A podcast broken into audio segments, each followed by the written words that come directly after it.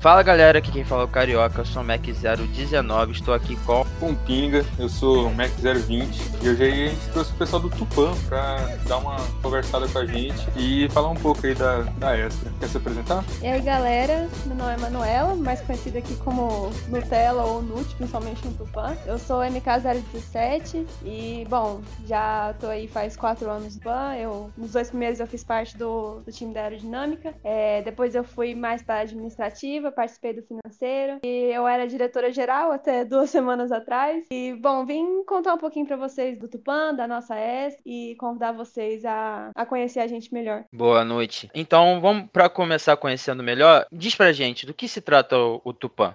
O Tupã é uma extra de carros elétricos, então todo ano a gente projeta, constrói, testa um carro elétrico e o objetivo final que a gente tem é participar da competição da Fórmula SAI Brasil, que é uma das maiores competições estudantis nacionais e ela é organizada pela SAI, a Sociedade de Engenheiros Automotivos, e é lá que a gente bota à prova tudo que a gente construiu durante o ano, tudo que a gente fez, todos os nossos avanços, e é lá que a gente realmente se testa, é, todos os nossos objetivos são voltados para é, a competição. É muito comum, né?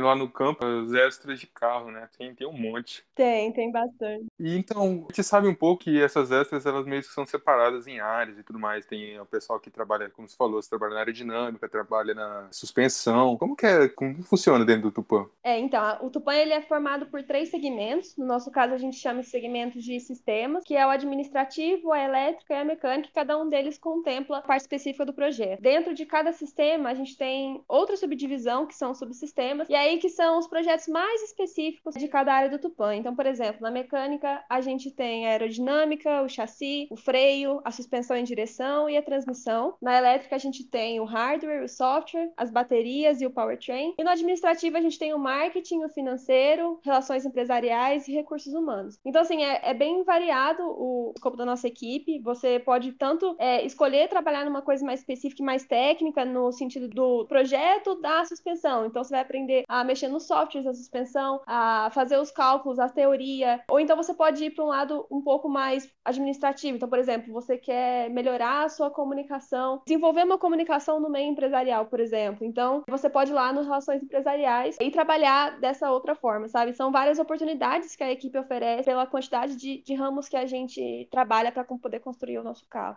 Transmissão é o melhor subsistema. Depois a gente pode cortar isso, não tem problema não. Nego. Não, agora, agora isso vai ficar. É, eu tenho problema que fique também, não. Aqui, pô. Transmissão. Fala pra gente, Nut, aqui pro, pro nossos como esse programa é focado pros nossos bichos e bichetes, diz pra gente um bicho e bichete da mecânica. Como é que é o cotidiano dele dentro do Tupã? Quais as atividades que ele vai exercer? Como ele pode trabalhar? Como ele pode se desenvolver? E seria até interessante fazer um, um paralelo entre como é que é presencialmente e como está hoje em dia no EAD, que provavelmente é como eles vão passar esse ano.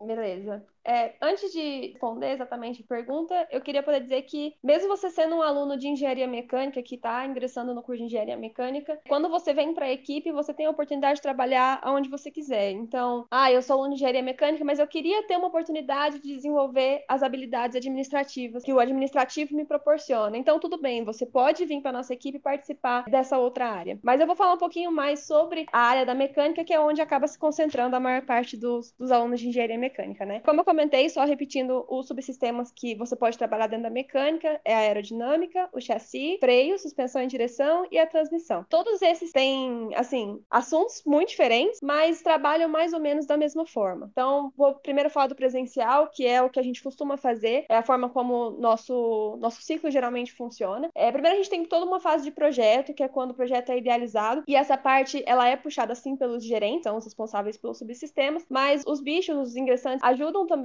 a ter esse contato com o projeto mesmo, a, idealização, então as simulações, os cálculos, tudo, toda essa parte. Quando a gente acaba o carro, a gente fecha o projeto do carro, é a hora de manufaturar. E aí também que os bichos são muito importantes porque é na hora que a gente bota a mão na massa. Então, quando a gente, sabe, compra as peças, fabrica as peças, a gente monta o carro, a gente monta cada subsistema, é nessa parte que os bichos têm muita atuação e depois também nos testes, nas validações que a gente faz depois da manufatura, que esse é o momento em que a gente coloca o carro no chão e que a gente vai testar, ver se está tudo funcionando, ver se conseguir dados do carro para conseguir comparar com o nosso projeto e saber se o que a gente idealizou é, realmente é o que a gente está vendo ali no, no chão, né? E, bom, durante todo o processo, os bichos estão presentes, os bichos ajudam. É, primeiro, claro, eles passam por um processo de treinamento e isso é comum tanto no presencial quanto no EAD. Todo período a gente organiza esse treinamento, que são desde as coisas mais básicas até as coisas mais específicas, para você conseguir ingressar na equipe, entender o que é a equipe, entender o que é o subsistema que você quer trabalhar. Então, isso é uma parte comum, isso é uma parte que leva alguns meses até, e que a gente considera muito importante, porque acaba sendo a base de todo o trabalho que você vai desenvolver no seu tempo do Tupan. Bom, como a gente está agora no EAD, as duas últimas fases que a gente geralmente faz, que é a manufatura e os testes e validações, a gente não consegue fazer, porque isso é só presencial. Então, a nossa solução foi fazer alguns projetos menores, paralelos, é, que tem a ver com, com o projeto maior do Tupan. Então, por exemplo, a gente está com um projeto sobre as regras, um estudo mais aprofundado das regras da competição, que é o que rege tudo que a gente faz dentro do Tupan. Outra coisa que a gente está pensando melhor é na questão das validações, fazer um planejamento mais aprofundado das, das validações que a gente pode fazer para o nosso carro. Então, são vários projetinhos assim que a gente está envolvendo também os membros, também os bichos. Ah, tem um muito importante que a gente tá, vai dar continuidade também, que é o que a gente chama de projetão, que é como se fosse fazer um carro do Tupan do zero, mas de uma forma um pouco mais simplificada, que é para os bichos realmente é, pegarem a ideia do que é fazer um projeto de carro. Então, assim, mesmo no EAD, a gente encontra formas de conseguir desenvolver tudo que o membro pode desenvolver, da mesma forma que presencial, mas com as nossas, as nossas limitações, né? Então, você sim vai estudar a teoria, você sim vai aprender a mexer nos softwares, você sim vai saber o que é o projeto. E mesmo que a gente não faça a manufatura e os testes, a ideia é que se aprenda também na teoria como que essas coisas acontecem dentro da equipe.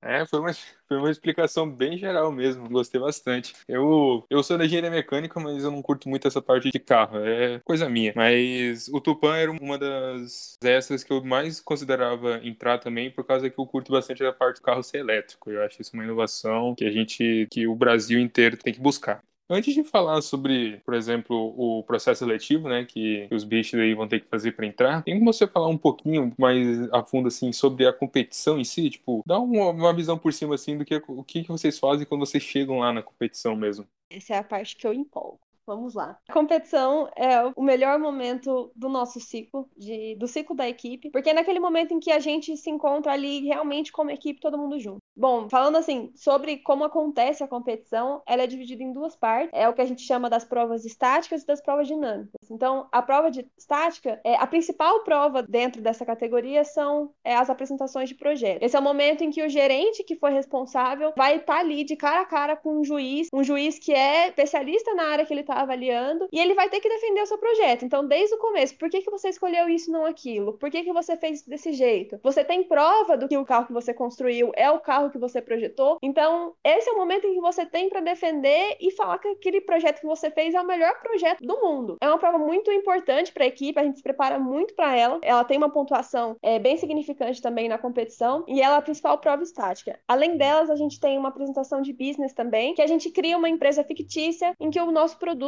é o carro que a gente constrói e apresentações também relacionadas a custos. Então, tanto de processo de manufatura é, e da própria apresentação também de todos os custos do nosso carro. Então, tanto o custo de peça quanto o custo de trabalho. Essas são as principais provas de apresentação que a gente tem dentro da competição. E aí a gente vai para as provas dinâmicas, que são as provas realmente de correr, em que a gente compete com as outras equipes no quesito de desempenho do carro. Então, é, as provas são a aceleração, de pad, que é um circuitinho em oito, o autocross, que é um, um circuito menor do que o enduro, que eu vou falar daqui a pouquinho, só que ele tem mais obstáculos, e o enduro, que a gente chama de prova de resistência, que a gente tem que dar 22 voltas no circuito principal do cartódromo em que a gente compete. É, mas antes de todas essas provas dinâmicas, a gente tem TEC, que são as inspeções técnicas, e é lá que os juízes vão ver se o seu carro está inteiro em regra. Eles têm um livro de regras e tudo que está ali tem que ser seguido, assim, muito risca para você poder participar da competição. Querendo ou não, o que a gente faz pode apresentar perigo, pode apresentar risco risco se não for feito é, da forma correta e com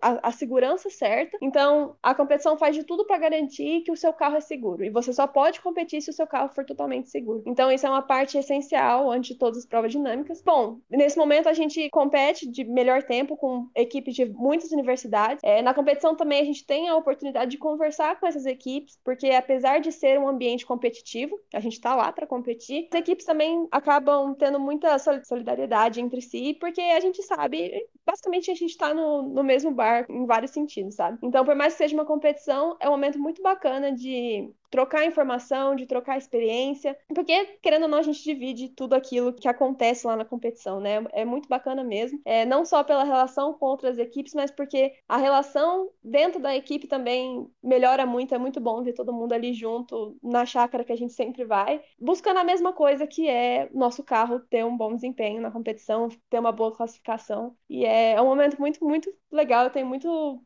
muita felicidade e carinho por esse momento, eu empolgo para falar de competição competição, porque é realmente muito legal. Realmente a competição de Fórmula é, são muito boas, né? É um momento muito especial mesmo no ano. Agora, para a gente entender um pouco melhor, Noite, como que é estruturado o, o bicho, a bichete vai entrar no Tupã, ele vai entrar como bicho, vai entrar como bichete, mas e depois? Como funciona a, a graduação dentro do Tupã? A gente sabe que quase toda, to, todas as extras, posso dizer, tem essa estruturação, tem a, a hierarquia, os cargos, como funciona, como é dividido no Tupã e como é dividida essa responsabilidade? Tá. Bom, a gente tem o time de diretoria. E dentro do time de diretoria, a gente tem a diretoria geral, que é quem fica responsável por assuntos mais gerais, assuntos externos, a coordenação da equipe como um todo, sabe? Também temos diretores de cada sistema. Esse ano a gente está com dois diretores em cada sistema, então são dois para administrativo, dois para elétrica e dois para mecânica. E eles coordenam as atividades dos sistemas. Então, tanto a questão de comunicação entre os subsistemas, quanto as atividades gerais, saber se o cronograma está em dia, poder fazer, por exemplo, a, distribuição de responsabilidade dentro do subsistema, isso tudo é trabalho dos diretores. Aí, para cada subsistema, nós temos um gerente. O gerente, ele é o responsável pelo subsistema. Ele não faz as coisas do subsistema sozinho, mas é ele quem coordena as atividades menores, então, dentro, restrito ali no subsistema. Né? É ele que vai fazer os treinamentos dos bichos e dos membros, é ele que vai colocar todo mundo em contato com o projeto, é ele que vai puxar a manufatura, apesar de todo mundo estar envolvido em todos esses processos, é ele que coordena essas atividades, o momento em que vai acontecer e quem dentro do subsistema vai ficar responsável pelo quê. Porque a gente tem os membros que são que, que ajudam o gerente em todas as fases, né? Então, é o momento assim que você mais aprende a base ali do subsistema, porque você tem que primeiro entender como funciona tudo para realmente começar a pegar e poder fazer, sentar e fazer um projeto, sabe? Então, ele trabalha junto com o gerente em tudo ali, ele tem tarefas também, ele passa por todos os treinamentos, ele passa por todo esse processo de desenvolvimento é, das habilidades básicas para poder se tornar um gerente depois e tocar o próprio projeto. Então, essa é a estrutura básica, não sei se deu para entender certinho, mas é isso, de membro você passa para gerente, do gerente para diretoria, normalmente, né? É o caminho normal. Então, agora muita pessoa que está ouvindo a gente aí, ele quer virar membro. Então, como que funciona, tipo, para a gente entrar no, no Tupã? Já estão pensando em algum processo seletivo já agora para o começo desse ano? Como que tá? Com certeza, a gente está só esperando os novos ingressantes da USP, né? Nosso processo seletivo não tem uma data definida ainda, ele vai acontecer no início de maio, mas vou pedir aí para vocês ficarem atentos, principalmente em rede social, que a gente vai jogando todas essas datas depois. Vai acontecer no início de maio e ele é composto por duas partes, então vai ter a parte da dinâmica em grupo e das entrevistas. Acho importante falar que não existe nenhum tipo de pré-requisito para você entrar na equipe, a não ser você realmente querer trabalhar e realmente querer aprender aprender o que a gente está disposto a ensinar. Então, ah, eu não tenho técnico, eu não sei nada de carro. Tudo bem, eu também não sabia. Zero problemas. A intenção da equipe é promover esse desenvolvimento das pessoas que tá dentro dele. Então, assim, se você tem vontade, gostou, tipo, do que a equipe tem para oferecer, quer saber mais sobre a equipe, tudo, vem com a gente, a gente faz o processo sem, sem nenhum tipo de neura. O processo seletivo serve mais porque a gente não consegue, às vezes, administrar, por exemplo, 100 novos ingressantes, sabe? Então, a gente coloca esse processo para poder é, dar mais atenção para os membros que realmente entraram no Tupã. Mas assim, sem pré-requisitos, dinâmica em grupo, que entrevista e acabou. É isso. Oh, é isso, Nuti. Muito obrigado. Acho que deu para esclarecer bastante como funciona o Tupã, como ele está estruturado. Muito obrigado mesmo pela sua participação nessa nova temporada que a gente está chamando do Summercast. E tenho certeza que os bichos vão adorar conhecer o Tupã. Pô, eu que agradeço aí a, a oportunidade de poder apresentar a equipe. Bom, passei a, a gestão recentemente, mas tanto eu e eu acho que posso falar pelas outras pessoas da equipe também. Estou super à disposição para quiser conversar, quiser saber mais até antes de entrar no fazer o processo seletivo mesmo. Chama a gente em, em Facebook, em Instagram, a gente sempre responde. Bom, gente, só para finalizar aqui, pode não ser o Tupã, mas que vocês aproveitem todas as oportunidades que a faculdade pode oferecer para vocês. É, tem muita coisa legal aqui que pode desenvolver. Não é só só a graduação, então assim, procurem tudo que vocês puderem para fazer e, e, aproveitar ao máximo tudo que a faculdade oferece. De verdade, obrigada de novo pela oportunidade, Sameca, de, de poder apresentar a minha equipe para vocês. Faz o Pix, fofo! Faz o Pix. Duvido você colocar, carioca.